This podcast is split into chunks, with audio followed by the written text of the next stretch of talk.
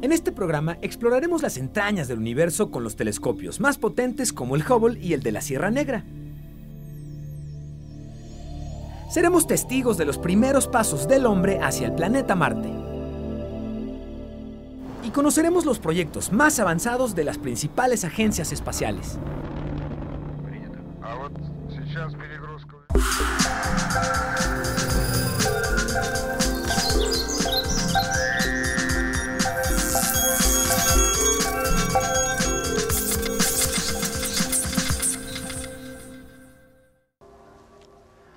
Hola, ¿qué tal? Bienvenidos a Factor Ciencia.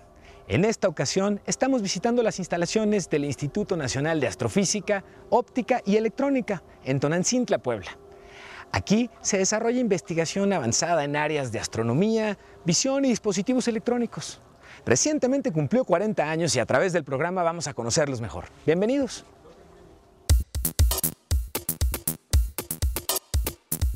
Han pasado 21 años desde que el telescopio espacial Hubble fue colocado en órbita por agencias espaciales de Estados Unidos y Europa. Desde entonces ha sido parte de esos ojos tecnológicos de la humanidad que han permitido develar diversos secretos del cosmos. Los avances en las tecnologías para observar el universo nos permiten acceder hoy a imágenes como estas. Galaxias distantes y otras en etapas de evolución. Discos protoplanetarios, enormes concentraciones de gas y polvo alrededor de estrellas, explosiones de rayos gamma y colapsos de estrellas masivas son solo algunos de los sorprendentes fenómenos que ocurren en el universo y que se han podido conocer gracias al telescopio Hubble. Desde que fue lanzado por la NASA en 1990, abrió nuevos horizontes para el entendimiento del cosmos. Este gran ojo estelar da una vuelta completa a la Tierra cada 97 minutos y se mueve a 8 kilómetros por segundo. A esa velocidad se podría cruzar el territorio de Estados Unidos en solo 10 minutos. Cuenta con paneles solares que producen la energía necesaria para que funcionen las cámaras y los cuatro motores que sirven para orientarlo. En sus 21 años de funcionamiento, ha ayudado a determinar que el universo tiene una edad de 13.700 millones de años ha contribuido al descubrimiento de los más de 500 exoplanetas hasta hoy conocidos y ha dado algunas pistas de cómo se forman y si tienen los elementos necesarios para que se desarrolle vida en ellos. Sin duda, el Hubble representa un hito para la astronomía moderna y el afán del hombre por comprender el origen del universo.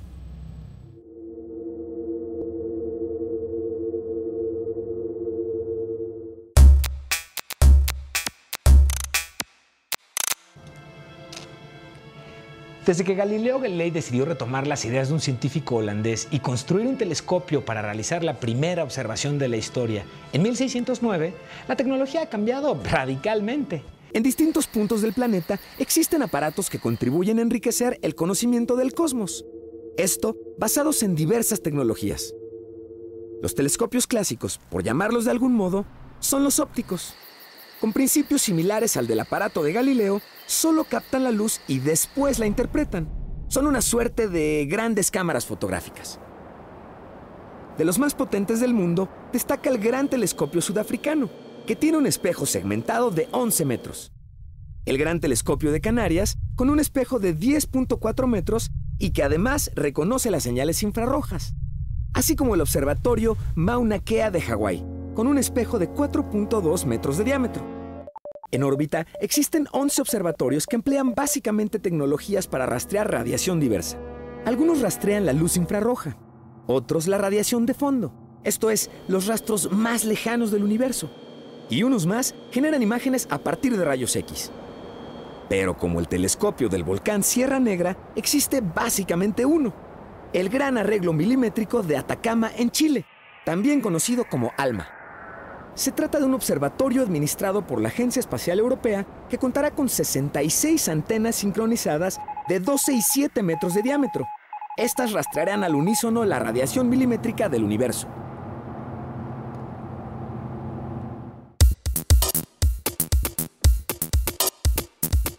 ¿Conoces algún laboratorio clase 10? Es decir, que dentro del mismo solo se permitan 10 partículas de polvo por pie cúbico? Pues yo estoy por entrar a uno de ellos. Se trata del Laboratorio de Innovación en MEMS, parte del Laboratorio Nacional de Nanoelectrónica. Aquí se desarrolla investigación de nanotecnología e incluso cuentan con una línea completa de producción de circuitos integrados. Vamos a conocer.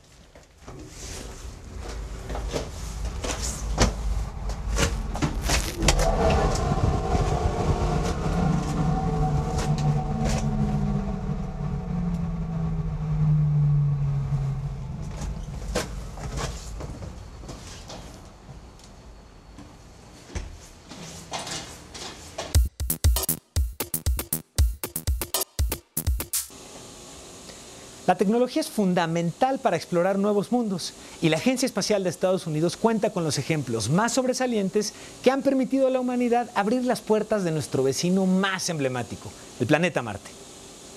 Gracias a los robots, el hombre ha podido conocer otros planetas. Es el caso de las naves gemelas Vikingo 1 y 2 fueron las primeras misiones exitosas de la Agencia Espacial de Estados Unidos a Marte. Llegaron el 20 de julio y el 3 de septiembre en 1976.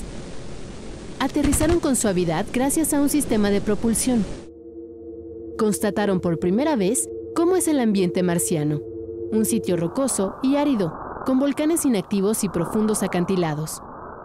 En su atmósfera hay dióxido de carbono, nitrógeno y argón, por lo que los humanos no podríamos respirar en él. De hecho, no se encontró evidencia de vida. La temperatura promedio al atardecer es de menos 30 grados centígrados, así que no hay agua líquida. La misión que duraría 90 días concluyó seis años después, con una nueva versión sobre Marte y un archivo de 50.000 imágenes. A las vikingos siguió el proyecto Mars Pathfinder y su vehículo Sojourner, Llegó al planeta rojo el 4 de julio de 1997 y concluyó su transmisión el 27 de septiembre de ese año. Envió 16.500 imágenes, así como datos sobre los fuertes vientos del planeta y la composición química del suelo. Uno de sus mayores logros fue realizar un aterrizaje sencillo y menos costoso, gracias a una cápsula que justo medio minuto antes de tocar el suelo despliega una serie de bolsas de aire que amortiguan la caída. Los siguientes robots en llegar en 2004 fueron Spirit y Opportunity. Estaban diseñados para trabajar solo tres meses, pero lo hicieron por años. Spirit suspendió sus funciones en marzo de 2010. En su recorrido encontró minerales indicadores de la existencia pasada de grandes mares, incluso de vida. Opportunity aún trata de llegar a una nueva meta. En siete años ha recorrido 26 kilómetros. Su cámara ha captado momentos como un impresionante atardecer a su lado. El robot más reciente en aterrizar fue Phoenix en 2008. Su mayor aportación fue analizar con más detalle la composición atmosférica de Marte y reforzar las teorías sobre la existencia de grandes mares en el pasado. Concluyó sus operaciones a cinco meses de su llegada. Recientemente, la NASA lanzó el cohete Atlas V, que transporta hacia Marte al robot explorador Curiosity. El Curiosity, que funciona con energía nuclear, es del tamaño de un auto compacto. Se trata del vehículo robótico de exploración espacial más grande y sofisticado construido hasta hoy. Su misión será curiosear por la superficie de Marte y recolectar toda clase de datos que puedan ayudar a descubrir si existió vida en Marte o si aún existe. Se espera que amarice el 6 de agosto del 2012. The first thing we do after we land, uh, since landing is one of the most traumatic experiences this rover will go through, is just to uh, ask the rover to tell us that it's all okay.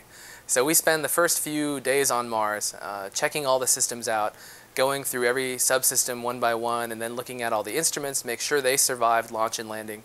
Uh, and then we'll start slowly um, doing some science. Así, a pesar de las limitaciones físicas del ser humano, su creatividad lo ha llevado a conocer nuevos mundos.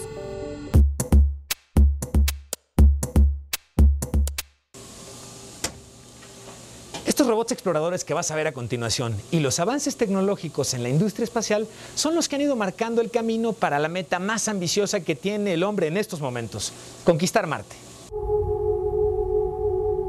El planeta Marte, nuestro vecino en el sistema solar, parece ser un lugar fascinante. Sin embargo, para los seres humanos podría ser un mundo hostil.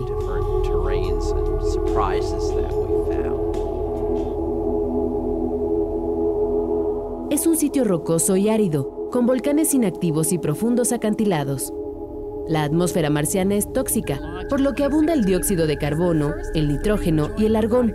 Los humanos no podrían respirar libremente ahí.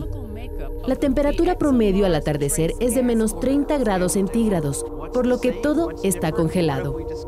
No obstante, para la humanidad representa una de las metas más próximas en cuanto a exploración espacial. Ese objetivo cada vez está más cerca.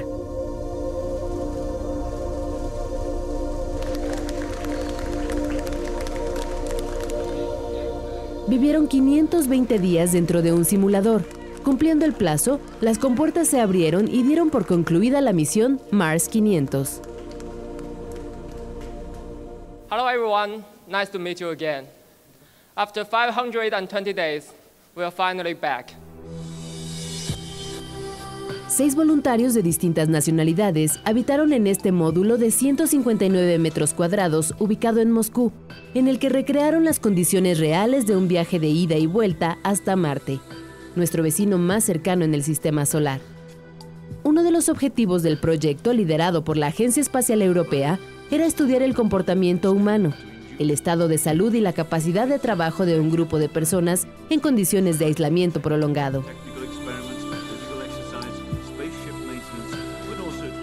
будто бы вчера мы э, собирались в этом зале 3 э, июня 2010 года, провожая э, команду в виртуальный полет, Моделируемый полет. Но как реально тянулось время для экипажа, мы, об этом мы узнаем, когда поговорим с ними. И, наверное, тут будут серьезные разночтения. Durante más de un año, los marsonautas fueron monitoreados constantemente mientras condujeron ficticiamente la nave, manipularon los controles y trabajaron en equipo.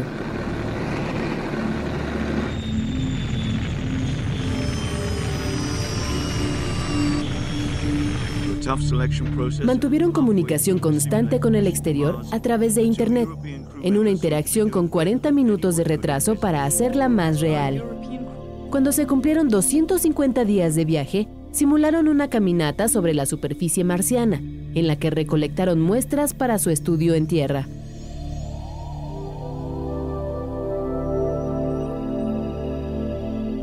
Una vez que concluyeron esa estancia, los integrantes de Mars 500 emprendieron el regreso ficticio a casa.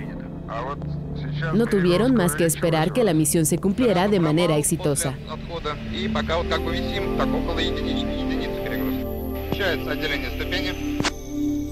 It's really, really great to see you all again. Rather overwhelming. Um, on the Mars 500 mission, we have achieved the, on Earth the longest space voyage ever so that humankind can one day greet a new dawn on the surface of a distant but reachable planet. Ahora es necesario avanzar en el diseño de nueva tecnología que permita disponer de una nave lo suficientemente robusta y capaz de lograr este sueño, llegar al planeta Marte para el año 2030.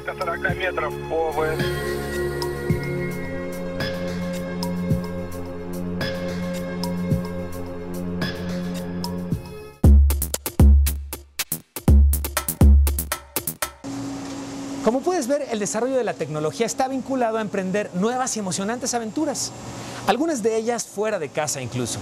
Es el caso de una aeronave que permitiría a los seres humanos llegar al planeta Marte.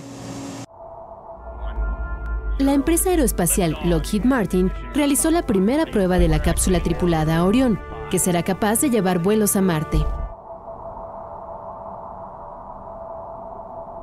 This new heavy lift rocket will be America's most powerful since the Saturn V rocket that carried Apollo astronauts to the moon. It will launch humans to places no one has gone before, such as asteroids, Mars, and other deep space destinations. Pesa 11 toneladas, tiene un diámetro de 5 metros en su punto más ancho, mide 3.3 metros de altura y está diseñada para alojar a cuatro astronautas en sus 11 metros cúbicos habitables. Este proyecto requiere una inversión de 35 mil millones de dólares. Estará listo en el 2020 y para el 2025 ya se podría enviar la primera misión humana al planeta rojo. Tomorrow's explorers will now dream of one day walking on Mars. This launch vehicle decision is the culmination of a months-long, comprehensive review of potential designs to ensure that the nation gets the best possible rocket for the investment. One that is not only powerful, but is also evolvable, so it can be adapted to different missions as opportunities arise and new technologies are developed. Con la supervisión de la NASA se tendrá que demostrar la seguridad de la nave para vuelos interplanetarios. Para ello se realizarán todas las pruebas que sean necesarias en el Centro de Investigación Langley, en Virginia.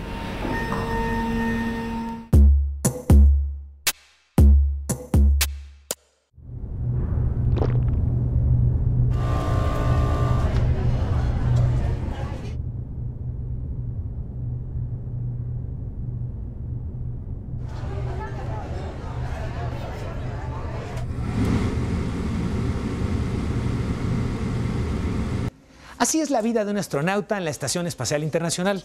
Esta experiencia la vivió el mexicano estadounidense José Hernández Moreno cuando viajó con la misión 128 de la NASA a bordo del transbordador espacial Discovery. Estuvo en órbita 14 días, en un complejo que gira en torno a la Tierra cada 90 minutos, con sus días y sus noches. Es una, un viaje muy intensivo, uh, o sea, pues mucha vibración, mucho ruido, uh, pero más dura 8 minutos y medio. Ya llegando esos 8 minutos y medio, uno ya llega al, al ambiente de cero gravedad, está flotando uno continuamente por esos 14 días que estamos en el espacio. En el espacio todo cambia, incluso los sentidos. El sentido de probar es un poco diferente, cosas que te gustan aquí en la Tierra que te lo llevas allá arriba, de repente no te gustan, y cosas que no te gustaban de repente te gustan mucho. José Hernández encabezó el equipo que analizó la falla del transbordador Columbia, que explotó al regresar a la Tierra en 2003. Esta investigación fue crucial para garantizar el éxito del resto de las misiones. Nuestro equipo pudo enseñar todas las pruebas que determinó que fue una falla en la ala después de que despegó el, el, el, el Columbia. Uh, un pedazo de insulación del tanque externo le pegó, le hizo un hoyo y con ese hoyo al reentrar a la atmósfera se entró el calor a la estructura de la ala que nomás es de aluminio y se venció, entonces tuvieron el accidente catastrófico. Aunque sin duda, su logro más visible es haber llegado al espacio, tal y como lo había soñado desde que era un niño. Seguir la receta que me dieron mis papás es de definir una meta, saber los pasos de llegar a esa meta, no tener miedo a trabajar duro, tener corazón y, y, y, y perseverancia y una buena educación para respaldar todo eso. Si, poniendo todo eso junto, cualquier persona puede lograr la, cualquier meta que se proponga. La vida de este hombre del espacio es un ejemplo de entrega y perseverancia con los que ha logrado concretar sus aspiraciones. Astronauta José Hernández Moreno, en virtud de lo relevante.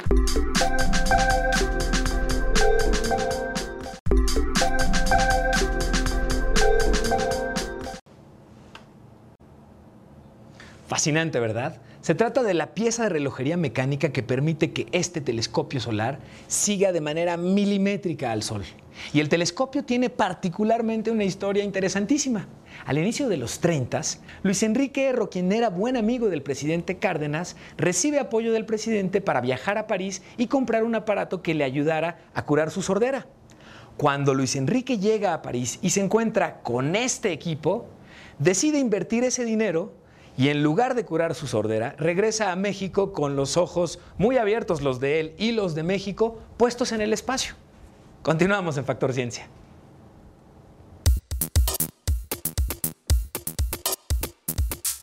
Detrás de mí estás viendo una placa digitalizada original tomada con la cámara Schmidt aquí en el INAOE.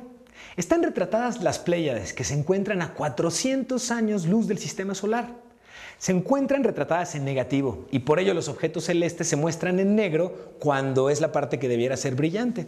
Y bueno, justamente hablando de cuerpos celestes, los asteroides son básicamente rocas u objetos metálicos que flotan alrededor del Sol, principalmente entre Marte y Júpiter. Continuamente chocan con los planetas y otros cuerpos celestes. Uno de ellos recientemente pasó muy cerca de la Tierra. Fue su aproximación más cercana en 200 años. Un asteroide de 400 metros de diámetro, viajando a 48 mil kilómetros por hora, pasó muy cerca de nuestro planeta. Se aproximó a una distancia que no se había registrado desde hace 200 años. Fue bautizado como 2005 IU-55 durante su recorrido por el espacio, se acercó a 324 mil kilómetros de nuestro planeta, una distancia menor a la que existe entre la Tierra y la Luna. El objeto que llega, bueno, que, que va a pasar, digamos, cerca, entre comillas, porque en realidad la distancia es muy grande, es las eh, es el 70% de la distancia de la Tierra a la Luna. It's going to be moving very rapidly as it traverses the sky near the Earth um, on November 7th, 8th, 9th, and 10th. In effect, it'll be moving straight at us from one direction and then it'll go whizzing by and straight away from us in the other direction. So its, its motion across the sky will be close to 180 degrees over the course of less than two days. Los especialistas aseguran que no existió riesgo de colisión ni se presentaron influencias gravitatorias sobre nuestro planeta. Por el contrario, el acontecimiento fue una oportunidad para estudiar más de cerca el comportamiento de los asteroides. En los últimos años, científicos del Laboratorio de Propulsión a Chorro de la NASA han empleado el telescopio infrarrojo de amplio espectro, WISE, para estudiar aquellos asteroides que orbitan cerca de la Tierra y que representan un riesgo verdadero de colisión. This image sequence. That there are somewhat fewer medium-sized asteroids out there uh, in the Earth's space, but fewer does not mean none, and there are still tens of thousands out there that are left to find. So uh, we still need to keep going on the survey efforts. We have a lot of work left to do, much more research, and we still need to specifically analyze the subset of near-Earth asteroids that get really close to the Earth. La NASA estima que actualmente existen cerca de 19.500 asteroides cercanos, y aunque aseguraron que no existe riesgo evidente de una colisión, informaron que es necesario seguir estudiando las poblaciones de asteroides para entender más sobre estos cuerpos. Cuando se ha detectado, por ejemplo, la posibilidad de que un, este, un cuerpo pueda eh, ser peligroso para la Tierra, entonces se toma nota de ese objeto específicamente y digamos que todos apunta hacia él. ¿Para qué? Para afinar la trayectoria. Images that showed that this object is about 400 meters across on November 8th, 9th, 10th. Estamos platicando con el doctor Alberto Carramiñana Alonso, el director general del INAOE aquí en Tonancintla, Puebla. Doctor, gracias por recibirnos y gracias por platicar con los amigos de Factor Ciencia. Doctor, hoy se lleva a cabo el Reto México. Queremos romper el récord con la vista, con la mayor cantidad de telescopios viendo a un mismo objeto. Sin embargo, me gustaría mucho que nos platique y que le platique a la gente de Factor Ciencia cuál es eh, la cuestión que tenemos con el factor de la contaminación lumínica. ¿Qué es la contaminación lumínica? Lo que ha sucedido es que la, mayoría de la gente vive en ciudades que son iluminadas de manera artificial, pero al mismo tiempo estas ciudades envían parte de la luz hacia el cielo y lo abrillantan. Y esto tiene el efecto de que pues las estrellas son menos brillantes en las, en las zonas urbanas y es en el campo donde realmente tenemos el, cielo como se conoce. Entonces, esto tiene dos efectos. Número uno, que es cada vez más difícil encontrar sitios donde uno pueda poner observatorios astronómicos importante, que estén suficientemente alejados de las ciudades. Ya a nivel mundial esto es como una crisis. Okay. El segundo es que no hay un conocimiento por parte de la población en general del cielo como lo conocían nuestros antepasados hace 200 años. Entonces realmente no hay una percepción tan clara de todos los ciclos, pues el movimiento de la luna, el movimiento de los astros, el brillo de, algunos planetas, el brillo de estrellas como Sirio con respecto a lo que se conocía antes, ¿no? Muchísimas gracias por platicar con nosotros, doctor, muy amable. Dale, gracias a ustedes. Que tenga muy buena tarde. Continuamos en Factor Ciencia.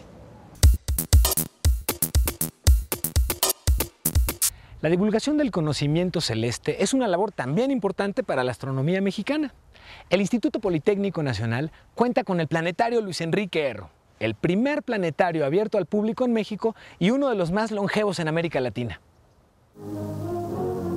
Desde hace más de 40 años, el planetario Luis Enrique Erro del Instituto Politécnico Nacional ha llevado a muchas generaciones a viajar por el cosmos. Estaban cubiertas por oro. Se dice que fueron diseñadas para asemejarse Este centro de divulgación científica cuenta con un renovado equipo digital que lo convierte en un espacio de vanguardia tecnológica, en la que cada proyección atrapa a los visitantes haciéndolos sentir como si estuvieran dentro de ellas.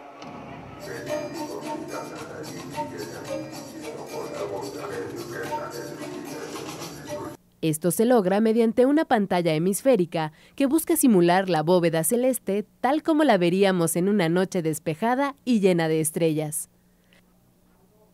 Las imágenes que aquí se proyectan son creadas mediante modelos computacionales con los que se puede simular cualquier escenario imaginable, como llegar a la Luna, caminar por la superficie de Marte, pasear por los anillos de Júpiter o conocer otras estrellas mucho más grandes que nuestro Sol son solo algunas de las experiencias que se pueden vivir dentro del planetario. Hay una tendencia mundial sobre estos planetarios, estos espacios, y hay una producción, pues francamente, muy amplia, muy importante de materiales que se han elaborado con el apoyo de la Agencia Espacial Europea, de la propia NASA y de algunos otros espacios que están dedicados a la divulgación astronómica. Los contenidos de estas proyecciones forman parte de la información que día a día generan los centros de investigación astronómica en todo el mundo. La labor de los planetarios es facilitar a los científicos la manera de hacer llegar todo este conocimiento a las personas, como pequeñas ventanas hacia un mundo que aún tiene muchos misterios por develar.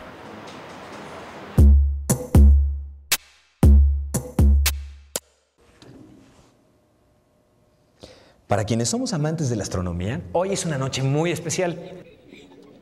Si tienes un telescopio en casa, recuerda que esta noche se lleva a cabo el Reto México. Se trata de una observación masiva hacia el espacio, con la que se busca batir un récord Guinness, que es de 1029 personas. 40 sedes de todo el país se sumarán a esta causa. En el Distrito Federal, el Reto México se realizará en la explanada de la Rectoría de la UNAM, en el Planetario Luis Enrique Erro y en el Museo Tesosomoc del Politécnico.